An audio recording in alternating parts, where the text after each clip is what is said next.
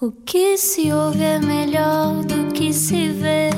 Desliga a TV, era o que faltava. A vida acontece quando anoitecer, era o que faltava. Juntos eu e você. Cá estamos nós juntos na Rádio Comercial. Muito boa noite e obrigado por estar no Era o que Faltava. Hoje temos viagem marcada à história de Portugal e não só. Mas vamos no tuk-tuk da história, como diz o, o autor que está connosco hoje. E pode não ser bem aquilo que estava à espera, no sentido de algumas das coisas que não só estudou, como ouviu falar, podem não estar assim tão corretas. É sobre isso que falamos hoje.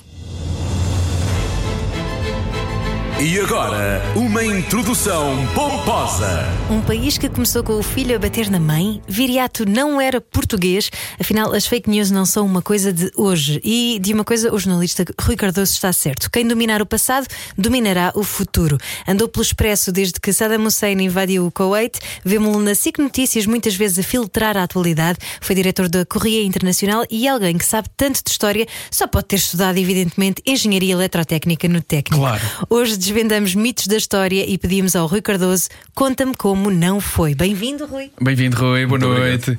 Como está? Bem? Sim, senhor, é um prazer. É um prazer estar aqui convosco. É um prazer a nosso Esta também. voz inconfundível, não é?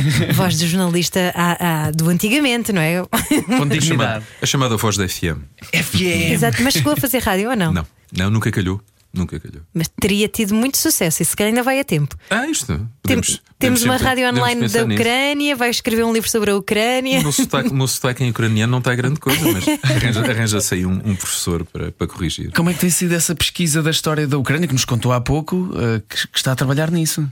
Estou sobre a história e, e- e- e, sobretudo, sobre, a- sobre os antecedentes da, da- da- da atual crise. De facto, é um, é um, é um desafio de facto que, o- que o meu editor me, me fez, que é no fundo de, em tempo recorde, que é como quem diz até dia 30, ter o original de 200 mil caracteres sobre a Ucrânia com tudo. o que- A ideia é tudo o que você sempre quis saber sobre a Ucrânia e não lhe contaram e tudo o que pode sair da- da- desta crise. Fez falta aí no fundo, enquanto escrevia aquela musiquinha. Tan, tan, tan, Da, da- taran, da- tan. da Missão Impossível, essa mesmo. Essa mesmo.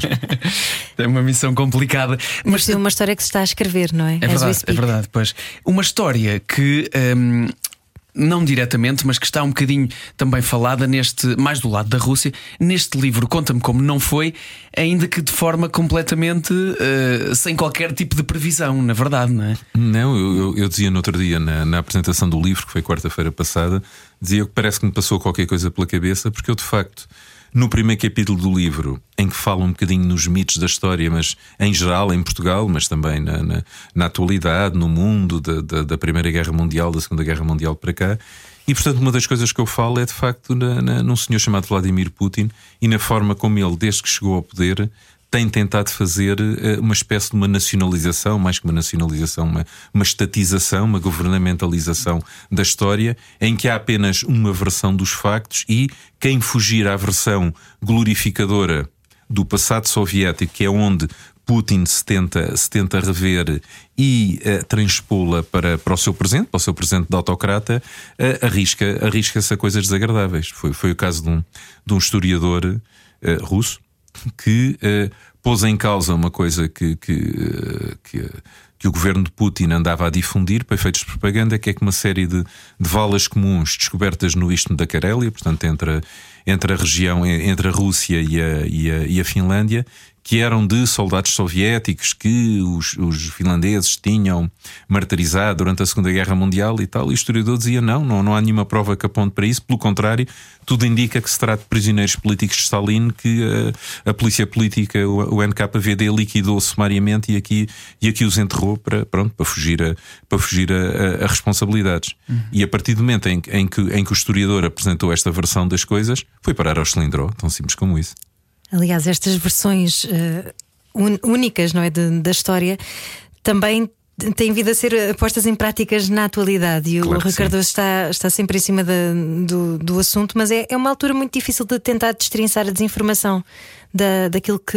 hum, Sabendo que a propaganda da Rússia tem sempre uma narrativa, não é? Específica, claro. mas ainda assim há muita coisa pelo meio que depois Não, há claro. pessoas que ainda põem em causa, não é? Não, claro, e, e depois por outro lado também, quer dizer, vamos lá ver, no, numa guerra há pelo menos dois beligerantes, há dois lados, e evidentemente qualquer um dos beligerantes tenta dourar a pílula à sua maneira. Agora, há uma coisa que é clara: independentemente da maior ou menor credibilidade das informações que possam vir da Ucrânia, claramente na guerra da propaganda, na guerra da comunicação, a Ucrânia dá 5-0 à Rússia, porque de facto Zelensky uh, explora com grande habilidade tudo o que é internet e redes e tal, e por outro lado, todos aqueles videozinhos pequeninos, metade dos quais nós não temos hipótese de verificar a sua autenticidade, do, do, helicóptero a ser arrebentado por um, por um, por um foguete, uh, das casas destruídas e tal, mas de qualquer das maneiras aquilo é extremamente eficaz, enquanto Putin aparece como um soberano do, do século XIX, pomposo, com as bandeiras atrás atrás com os dourados e tal, e aquilo não, do ponto de vista comunicacional, não, não, não funciona lá muito bem.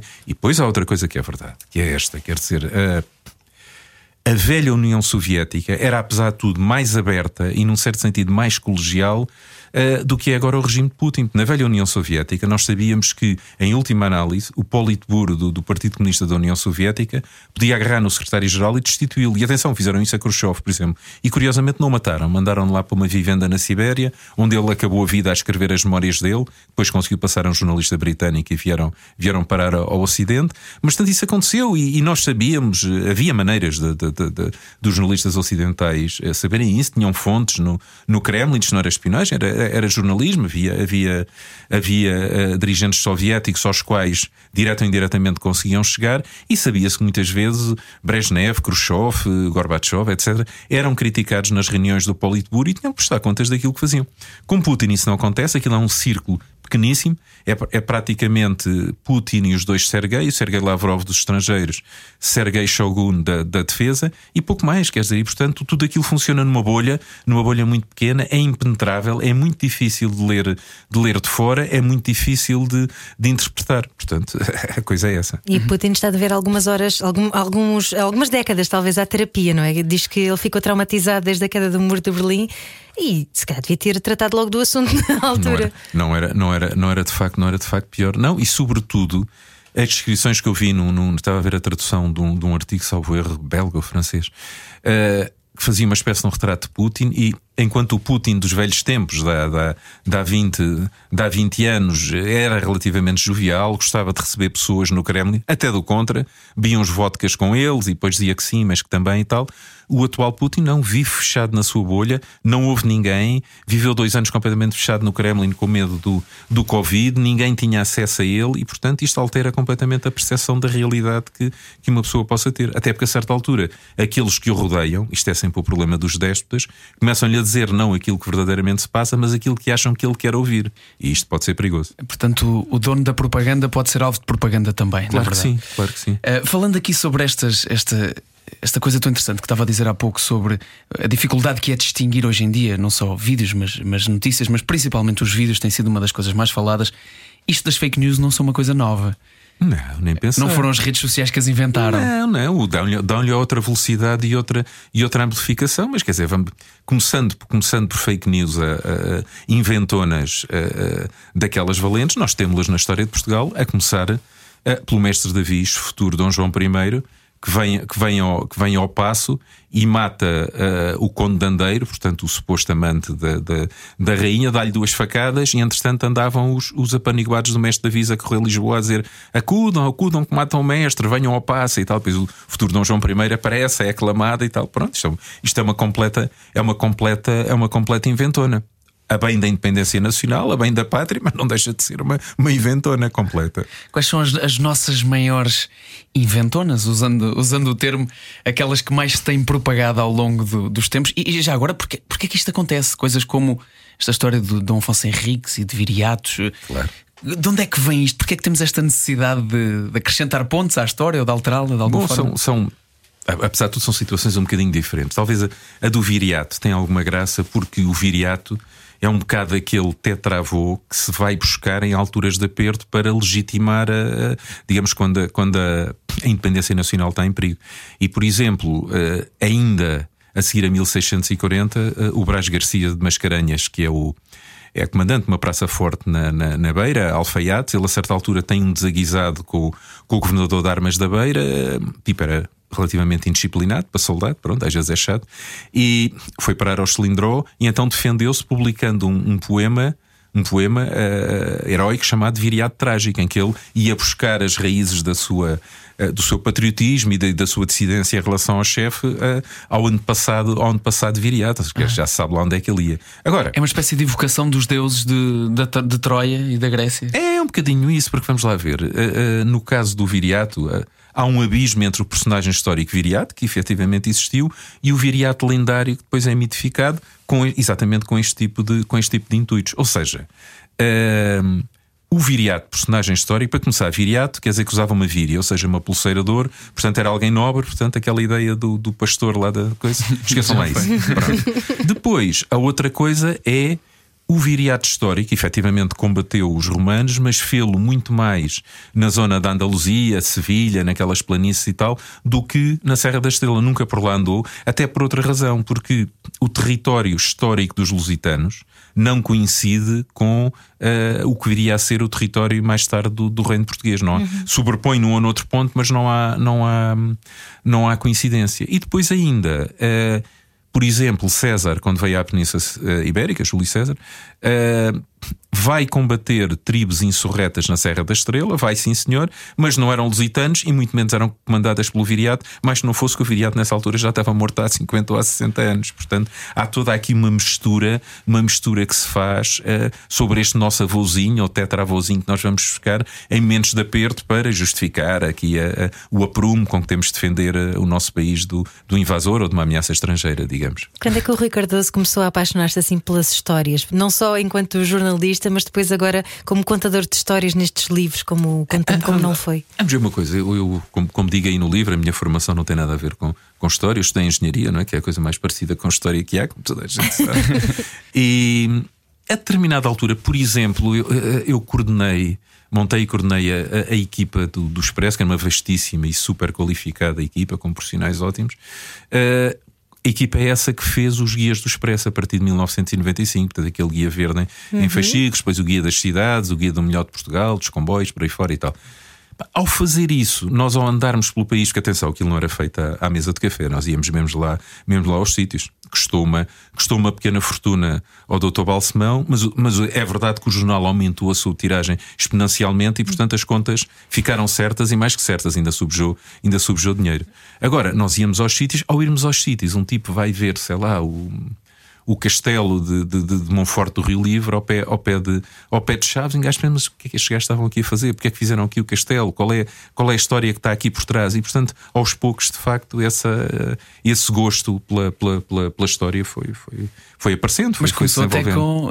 Aliás, os, os, os primeiros vieram também da, da ciência, alguns, alguns livros sobre. O seu primeiro livro sobre a Expo 98 primeiro livro não, é, vamos lá ver, ele é no contexto da Expo 98, mas é sobre a exposição de, de Bruxelas de, de, de 58, 58 exatamente. e que me deu um gosto supino, porque eu lembro-me quando era miúdo, meu avô, meu avô Joaquim e minha avó Rita, meu avô era era do lado do meu pai era, era ferroviário e portanto tinha uma, uma vantagem inestimável que era bilhetes à borda uhum. e portanto ele, embora não falasse uma de francês ou de inglês fartou-se viajar, ele e a minha avó pronto, tinham bilhetes lá no comboio, era até onde aquilo fosse e o Rui também ia ou não? Nessa altura era muito, era muito pequenino, não estava com os meus pais mas, mas, esse é que é o ponto eles vão à Exposição Universal de Bruxelas e trouxeram uma coisa que eu, pá, miúdo de 5 anos na altura, passei-me completamente, que era uma daquelas esferazinhas cheias de um líquido, depois aquilo vira-se ao contrário e cai neve, uhum. e tinha lá o atómio de Bruxelas, que ainda hoje existe, o símbolo da, da, exposição, da exposição universal. Portanto, esse falou-me falou-me uh, completamente ao coração. Uhum. Foi, foi António Mega Ferreira na altura que me,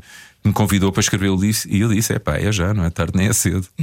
Mas foram os comboios que o ajudou também, uh, ajudaram-no a ter mais mundo e a querer uh, perceber mais do mundo? Também, eu sempre, pronto, por essa razão, não sei se era por meu avô ser, ser ferroviário, mas sempre gostei muito de andar de comboio. Depois também, uh, meu pai trabalhava na, em Tomar, na, na fábrica do Prado, e naquela altura, estamos a falar 1961, 2, né, a família ainda, ainda não tinha carro, teve depois, e portanto nós vinhamos, íamos e vinhamos a Lisboa, alguns fins de semana, nem sempre, vinhamos de comboio, de, de, de tomar o entroncamento ainda era a vapor. No, no, do entroncamento para baixo já era, era, era a diesel ou, a, ou, ou eletrificado, que a linha do Norte acabou de ser eletrificada em, em 64. Mas portanto, não sei, se calhar foi alguma coisa atávica que ficou daí, depois lá está o comboio, seja o comboio elétrico ou a corda, quando nós somos pequeninos, ou seja os comboios verdadeiros, é de facto um objeto fascinante, não há dúvida nenhuma. E os livros também acabam por ser, e estes guias, um objeto, um, um objeto fascinante.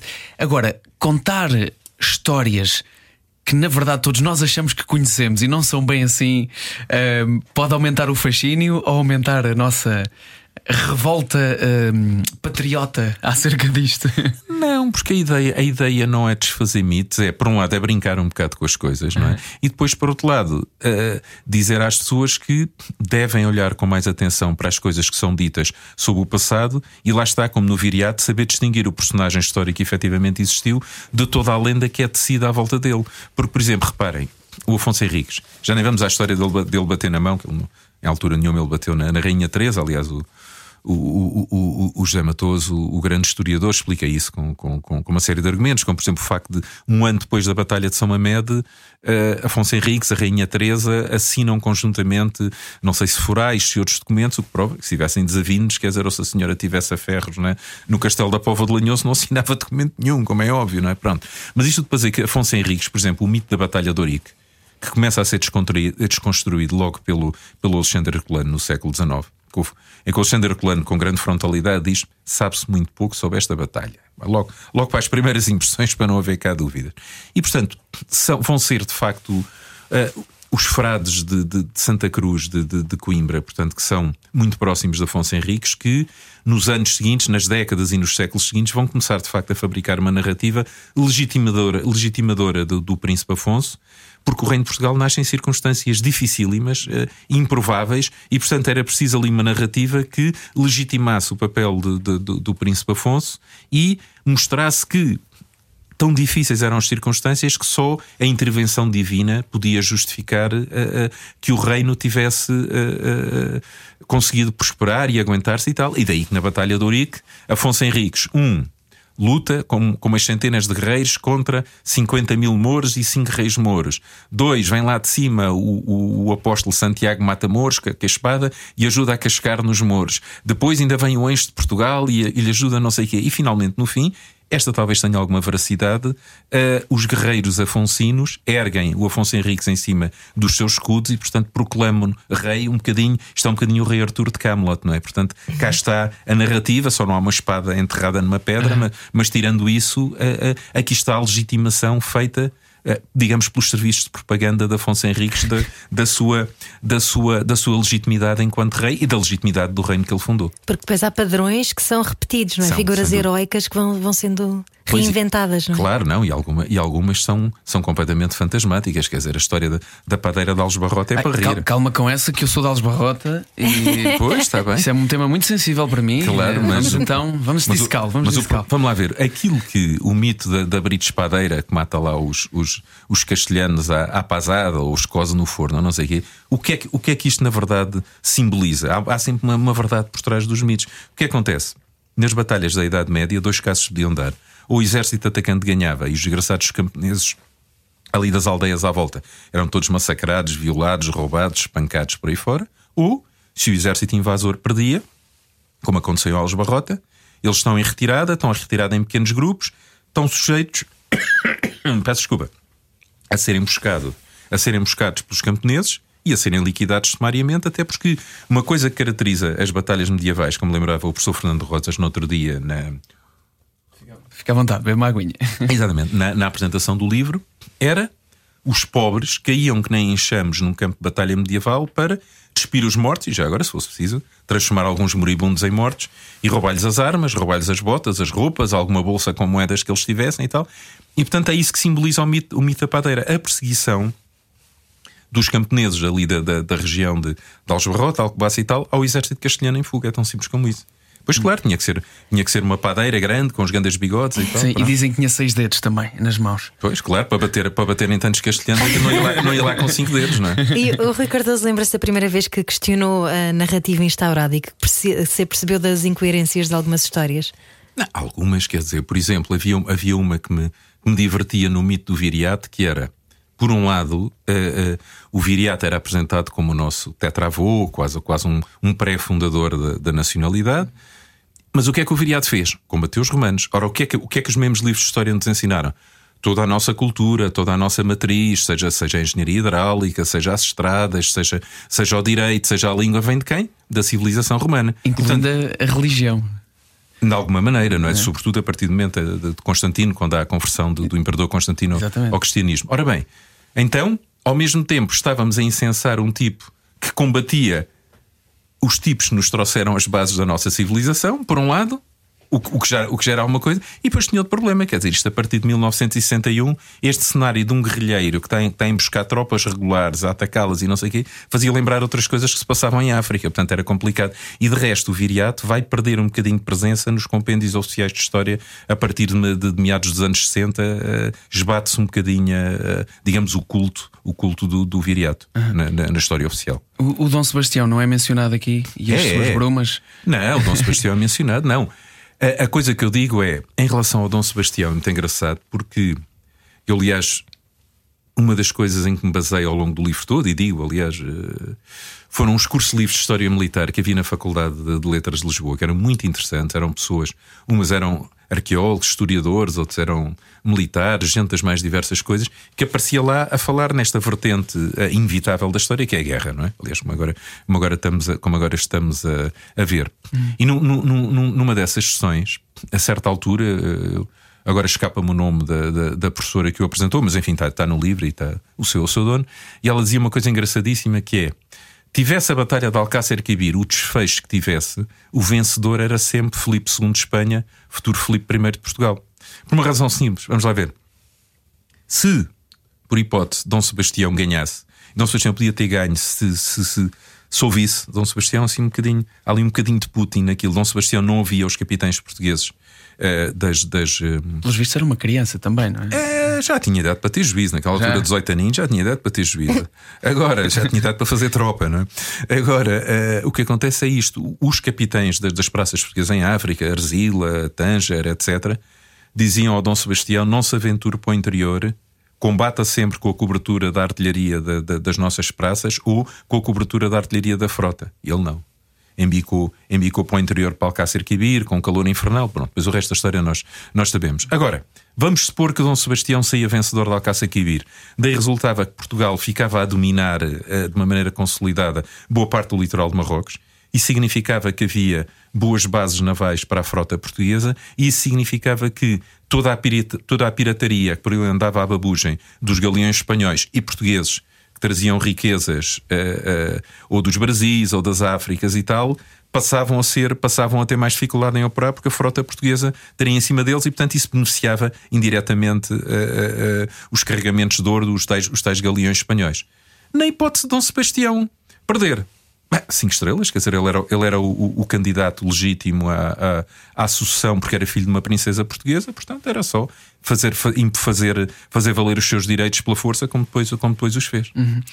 Bom, hoje estamos uh, a romper mitos e, uh, sobretudo, contar como não foi. Estamos à conversa com o Rui Cardoso e haveremos de continuar a falar uh, sobre este tema, até porque estamos mesmo a encaminhar-nos para uma coisa que nos marcou tanto, e já que falamos de história de Portugal, os descobrimentos e quanto da fé, do fanatismo ou da aventura é que esteve presente nestes descobrimentos. Fique connosco para descobrir na segunda parte do Era o que Faltava. Era o que faltava. Com João Paulo Souza e Ana Delgado Martins. Juntos eu e você. Hoje a conversa com Rui Cardoso, conta-me como não foi. Estamos a falar sobre mitos uh, da história de Portugal. Deixámos aqui uh, pendurada a história dos uh, descobrimentos que o Rui acredita que houve para além de tudo aquilo que aconteceu e que nós sabemos e do que é visível e das possíveis interpretações, acredita que também houve ali uma espécie de inocência e aventura que se buscava, pelo menos no início. É verdade? Claro, mas isso não há qualquer espécie de. Vamos lá ver, eu, eu, eu li sigo muito um, um, livro que eu cito e que, aliás, recomendo a, a, todas as pessoas que leiam, que é de facto a obra. Ah, é evidente, há coisas, há coisas de historiadores portugueses muito boas, mas tem, tem a graça de ser, de, ser, de ser uma obra de um historiador estrangeiro. Estou a falar do o Império Marítimo Português, portanto, The Portuguese Seaborne Empire, do, do, do Charles Boxer, historiador britânico. E é um livro muito engraçado porque ele tenta responder a uma série de perguntas que aparentemente são, são de facto paradoxais, como esta, quer dizer, como é que pôde um país pobre, atrasado, periférico, uh, no, século, no século XIV e XV, de um momento para o outro construir um império colonial absolutamente extraordinário e depois como é que esse mesmo império, no espaço de 50 anos, também se reduz a uma, a uma sombra daquilo que tinha sido. Portanto, esta, esta, é, esta é de facto a grande questão, sendo que tendo os portugueses fundado o primeiro, o primeiro Império Colonial, antes de quaisquer outras potências, são também os últimos a abdicar dele, em 1974, como, como se sabe, com, com, com o 25 de Abril. Portanto, foi o primeiro a ser fundado, foi o último a cair. E, no entanto, era completamente improvável que, que se aguentasse uh, uh, nas circunstâncias em que se aguentou. Uhum. O que é que o Ricardo acha desta questão de sanear a história dos descobrimentos, a questão de se uh, retirarem os padrões ali da, do Mosteiro dos Jerónimos, de, do Jardim do Mosteiro dos Jerónimos? acha que temos mais a aprender com recordar a história e contá-la como deve ser ou saneá-la? Não, vamos lá ver. Isso, é, isso é, basicamente é uma tonteria. Vamos lá ver uma coisa.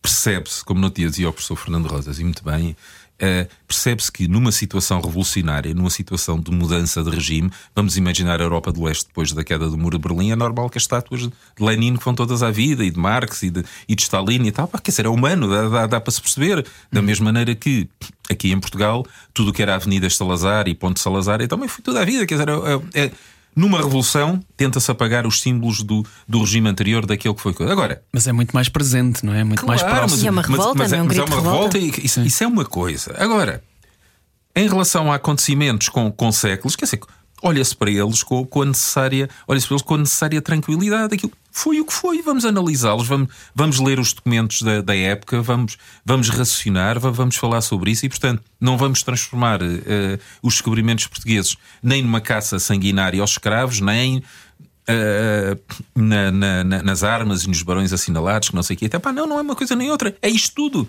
Tem uma parte Sim. negra, mas também, também aconteceu, não é? Claro, não, mas não é possível é ser visto aos olhos de hoje. Claro, não, é não, aos olhos de hoje tem que ser que somos nós que estamos a ver agora. Não podemos é aplicar os critérios de hoje à análise disso, porque senão, quer dizer, senão os romanos eram os safardanas porque tinham escravos.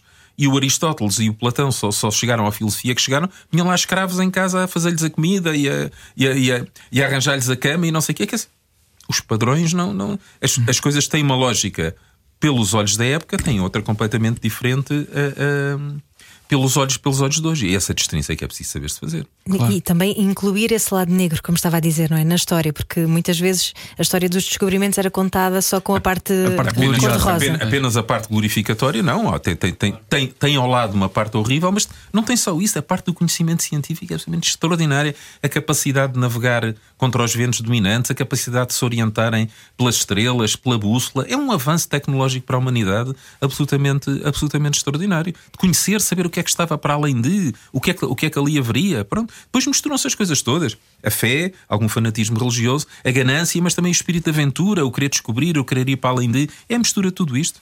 Não, não podemos ser fundamentalistas a olhar para as coisas. Mas já que estava a falar de, da queda do muro, por exemplo, uhum. ou de, de, outros exemplos que tais, agora uh, vimos esta questão de até Dostoevsky estão a tentar cancelar numa universidade em Itália, não é? Um curso que foi cancelado um, sobre Dostoevsky uhum. e a propósito desta questão russa, porque depois confundem-se as coisas, não é? Até porque quem está a fazer guerra é Putin, não são os Sim, russos. Sim, saiba, não, não é Dostoevsky, não é, não é Tchaikovsky. Que é um escritor que até já morreu, não é? Exato, principalmente porque já não, não está, mas e haverão de... muitos russos vivos que não estão a favor também. Como é evidente, e, e alguns vão malhar com os ossos à cadeia exatamente fruto da sua de terem a coragem de se opor à guerra. Para além do que, se quisermos perceber a alma russa, então não é pior lermos o Dostoevsky. Exatamente. Está lá, está, lá, está lá, muito bem explicado. Está lá muito bem explicado, é Agora, é verdade. Há aqui diferenças, apesar de tudo.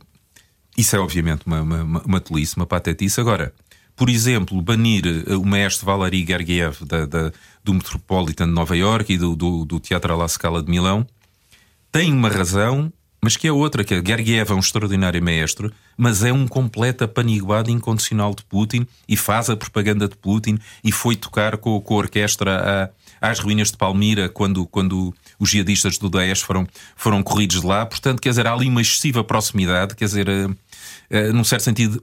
Gergiev é o Putin da, da, música, da música clássica, e aí eu percebo que, que, que haja vontade de mandar o senhor dar uma volta. Agora, Agora, levar isso longe demais, agora, agora vamos ver. Quer dizer, Isto parece o, o Big Brother, o, o grande irmão da, da, do George Orwell, não é? Então agora vamos apagar os símbolos todos do passado. Agora Dostoiévski não existiu, quer dizer, uh, vamos a brincar. Estamos a brincar. Ivan o Terrível existiu, Catarina, da, Catarina a Grande da Rússia existiu, que não vamos apagar essa gente toda da história. Devíamos era se calhar ter aprendido alguma coisa. É, é, consegue, ou- consegue olhar para hoje, para, para aquilo que acontece hoje e a história que se está a fazer hoje, com esta análise de eu já vi este padrão. Também, embora a man- a mania que nós temos de dizer que a história se repete não é, não é bem assim. Agora, há uma coisa, lá está, voltamos ao, ao que o professor Rosas dizia no outro dia e, e muitíssimo bem.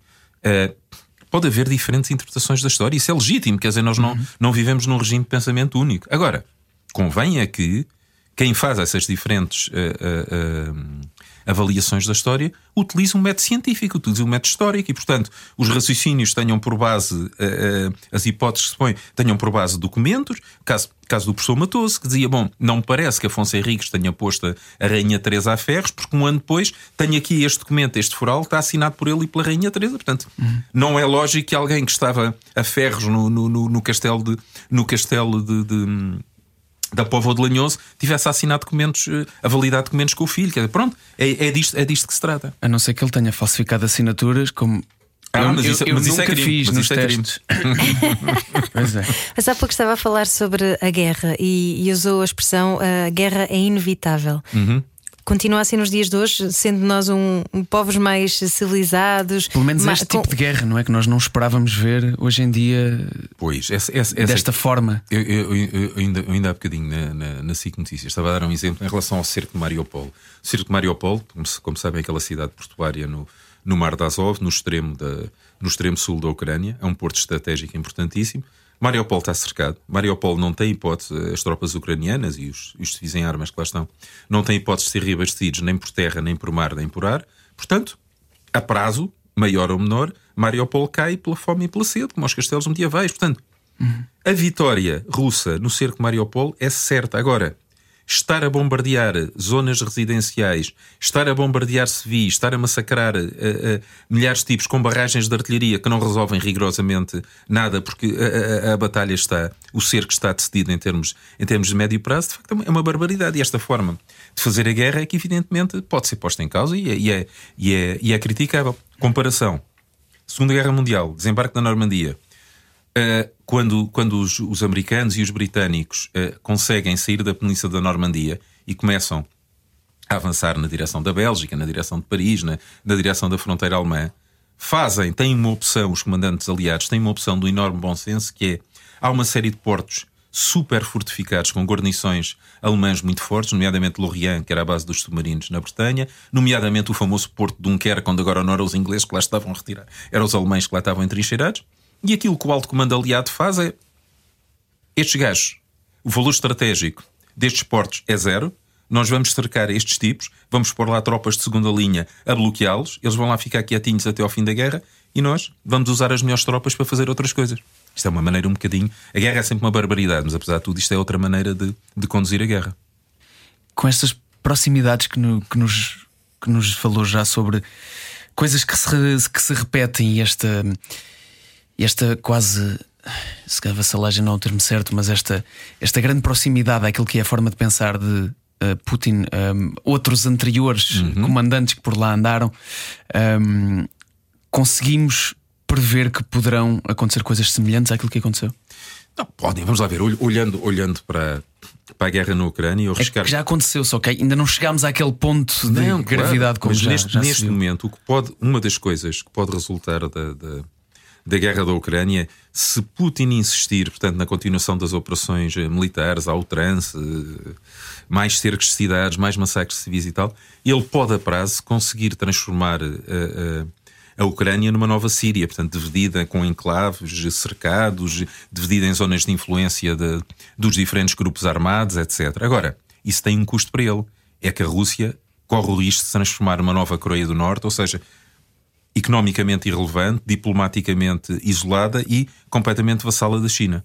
Talvez alguém no aparelho eh, dos serviços secretos, do- do- dos militares e tal, talvez alguém eh, nesse círculo íntimo de poder esteja a começar a fazer este raciocínio que é a pergunta óbvia: vale a pena? O Pedro Mexia há dias esteve aqui connosco e disse-nos eh, muito friamente contra a, a minha a zanga maternal de Hum. querer proteger todas as crias à face da terra, mas, mas disse-nos de uma maneira muito racional, obviamente, que eh, o único desfecho possível será mesmo uma vitória militar da Rússia. Ah, eu não seria tão, eu não seria tão peremptório. Vamos lá ver uma coisa. A Ucrânia é grande, são 42 milhões de habitantes, tirando evidentemente aqueles que já fugiram. Aquele terreno, eu falei com, com colegas meus que por lá passaram, aquele terreno é muito grande, é muito vazio, parece que é plano, mas não é, como o Alentejo. Está cheio de valas, de ribeiras, de bosques, tudo o que é ideal para, para pequenos grupos de partisãs se, se emboscarem e, e- e fazerem, e fazerem as, suas, as suas emboscadas, os seus, os seus golpes de, de mão. E depois também não é absolutamente certo que o objetivo de Putin Sim, se ele pudesse por um governo fantoche em Kiev, sem qualquer espécie de dúvida, é, é um dos objetivos desta operação. Não é evidente, não é garantido que, num prazo de duas semanas, que não se caia na mesa das negociações e depende nessa altura quem é que leva mais trunfos para a mesa das negociações e os trunfos são cidades conquistadas, eixos estratégicos dominados e tal, e isso é que vai determinar a linha de cessar-fogo na, na, na, na Ucrânia. Sinceramente, não acredito num cenário eh, de conquista total da, da Ucrânia. Acredito num cenário de um armistício e de um cessar-fogo num prazo de semanas. Até vai acontecer uma coisa que é típica naquelas. Desde, desde, desde, que, desde que se fazem guerras ali naquelas paragens, que é a temperatura vai subir, começa a primavera, a neve vai derreter, vai se misturar com a lama e vai fazer uma papa absolutamente desgraçada durante duas ou três semanas que não há carro de tração às quatro, às seis, às oito, com lagartas, com o que for, consiga atravessar aquilo, que não é um problema de ter tração, é o problema daquilo ser demasiado pesado para andar naquela papa e de se enterrar, a- de se enterrar até aos olhos. Portanto, isso, isso inviabiliza no imediato grandes movimentações com, com tanques, com, com, com, com viaturas militares, portanto, congela um bocadinho as possibilidades de, de avanço no terreno e pode ser um fator favorável a que, a que se vá para negociações. Agora, nas negociações, quem é que vai em posição de força e quem é que não vai? Venha a primavera, por favor, rápido, rapidamente, sim. E de repente toda uma, toda uma, uma vida passada ligada ao, teu, ao TT deu jeito para comentar a história. Era exatamente o que eu ia dizer, todo o terreno aqui a, a fazer não, efeito, se não, não, é? sem qualquer espécie de dúvida. Eu no outro dia eu dava essa imagem que é aquela ideia de, de uma Ucrânia com planícies intermináveis, que aquilo põe-se ali umas centenas de, de tanques a, a- a cavalgar na direção do objetivo. Epá, esqueçam lá isso, porque quer dizer, é como o nosso Alentejo. Um gajo pode ter um, pode saber andar, pode ter um carro que puxa as quatro, mas se formos ali para Souzela ou para os barros de Beja, depois de chover valentemente, epá, o gajo só consegue andar por dois ou três estradões e por duas ou três pontos. Tudo o resto é completamente intransponível. E esta questão da proximidade com a Polónia, que estão a, cada vez mais, mais perto, isto basta ali um. Bom, há aqui, aqui há duas coisas que temos, temos, temos que distinguir com algum cuidado. Uma coisa são chamados azares da guerra, como foi o caso daquele drone de observação russo que foi aterrar na, na Croácia, vá-se lá saber como, mas também ninguém fez nenhum, nenhum alarde especial disso. Tirando os croatas que não acharam graça à ideia, o, o que também se pode perceber. Eh, portanto, são chamados azares da guerra, que é no fundo uma morteirada ir ter a um sítio qualquer que, não, que não coisa.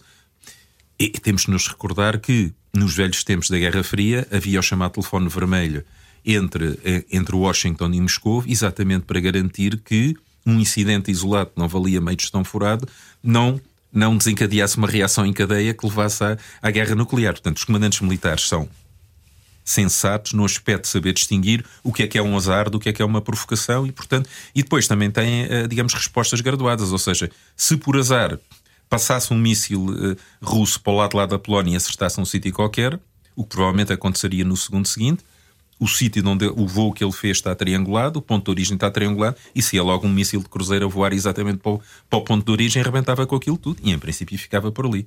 E isto em termos, em termos militares é aceitável, é a resposta, é a resposta graduada, não é, não é, não é escalada.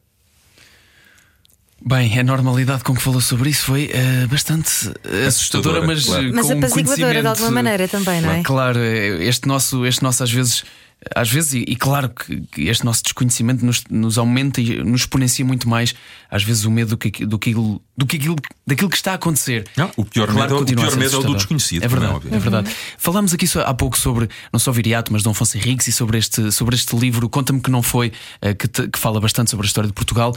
E, E às vezes a história não se escreve só com um H e um I, tem também as histórias que nós contamos e que se perpetuam. A história daquilo que está a ser feito na Ucrânia irá perpetuar-se durante muitos anos eh, para eh, definir aquilo que será o povo ucraniano durante os próximos anos também e, e aquilo que se vai contar às próximas gerações. Vai, sem dúvida nenhuma, e sobretudo nós estamos a assistir em direto, ao vivo e a cores, a um acontecimento que é tão marcante como foi a, terra, a queda das, das Torres Gêmeas ou a queda do Muro de Berlim. Passou, passou, para só me lembrar de, destes dois que de facto marcaram e alteraram completamente a, a geoestratégia mundial.